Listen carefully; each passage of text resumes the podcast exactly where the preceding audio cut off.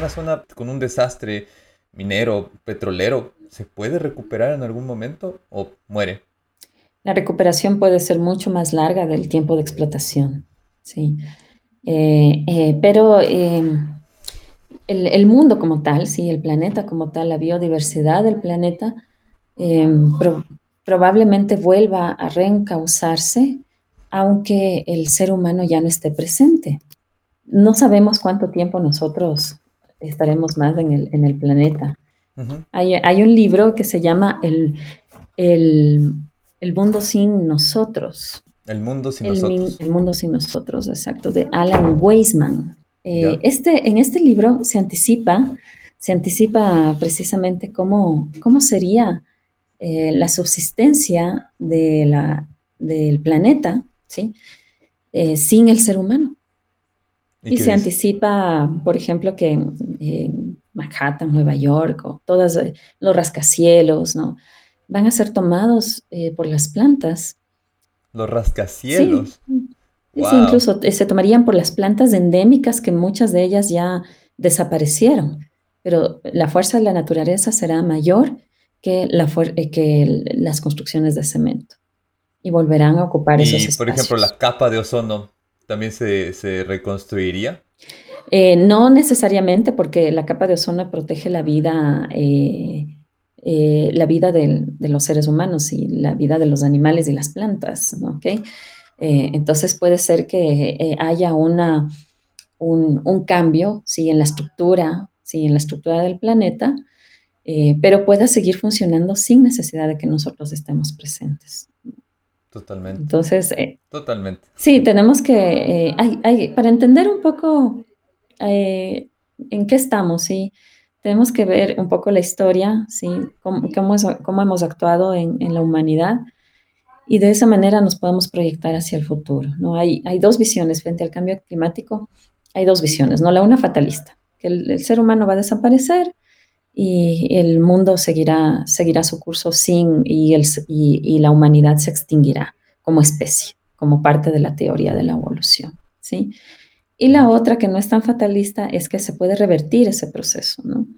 que frente al cambio climático se puede volver a, ejecutar acciones que, promuevan una vida más saludable, ¿no? el, crear huertos urbanos, el em, usar transportes ecológicos, eh, no al plástico.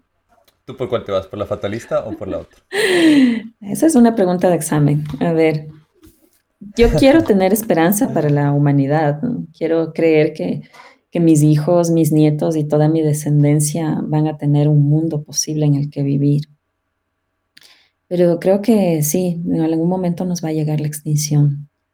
O, también puede ser la transformación. Eso se anticipa en las películas, ¿no? La, transformación hacia la era cyborg, hacia la, hacia la era mecatrónica. Que, no es tan lejana, ¿no? No, no ya es una realidad, sí. Entonces, eh, probablemente ya dejemos de ser seres humanos eh, sensibles y nos convirtamos en, seres humanos biónicos y cada vez más eh, mecánicos, más robóticos. Sí, es una realidad también. O sea, nuestro cuerpo cumple todas nuestras funciones básicas, pero el aparato con el que estamos hablando ahorita cumple todo el resto de ellas. Por supuesto, por supuesto. Y, bueno, tienes en, Japón una, cultura que se ha desarrollado a nivel telemático que es la de los hologramas. Te enamoras de un holograma y vas a, conciertos de un holograma. como estas plataformas como Second Life, que es eh, esta vida virtual secundaria en la que tú te creas un perfil y tienes tu propia vida ahí, que dicen que es mm, como 10 veces más, no, mucho más, no me acuerdo un porcentaje, pero mucho más grande que el planeta en sí. O sea, la información que está dentro de esa plataforma, la superficie, los lugares, es 10 veces todo lo que hay en nuestro planeta. Entonces, esa es la, la cantidad también de información que está ahí en la nube, ¿no? Pues sí, la, la Big Data, el Internet es, es, fascinante por toda la información que, que puede atrapar ¿no? en, en, en cuestión de segundos. De hecho, em, la, evolución de la tecnológica, la revolución tecnológica en la que vivimos muestra que una, una persona puede eh, conocer en una hora, ah, la información que en el siglo XV una persona no llegaba a conocer en toda su vida, ¿no? Entonces, tienes tanta información disponible que por eso no sabes en qué creer, o te quedas con lo que Sí. realmente tú quieres creer. Sí, sí, sí, sí, sí, sí. Y esa tendencia sigue acortándose ese tiempo, ¿no?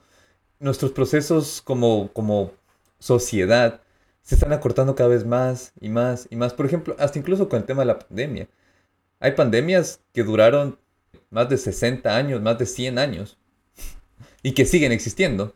Y aquí con el, con el COVID en 8 meses se desarrolló, bueno, 10 meses se desarrolló una vacuna.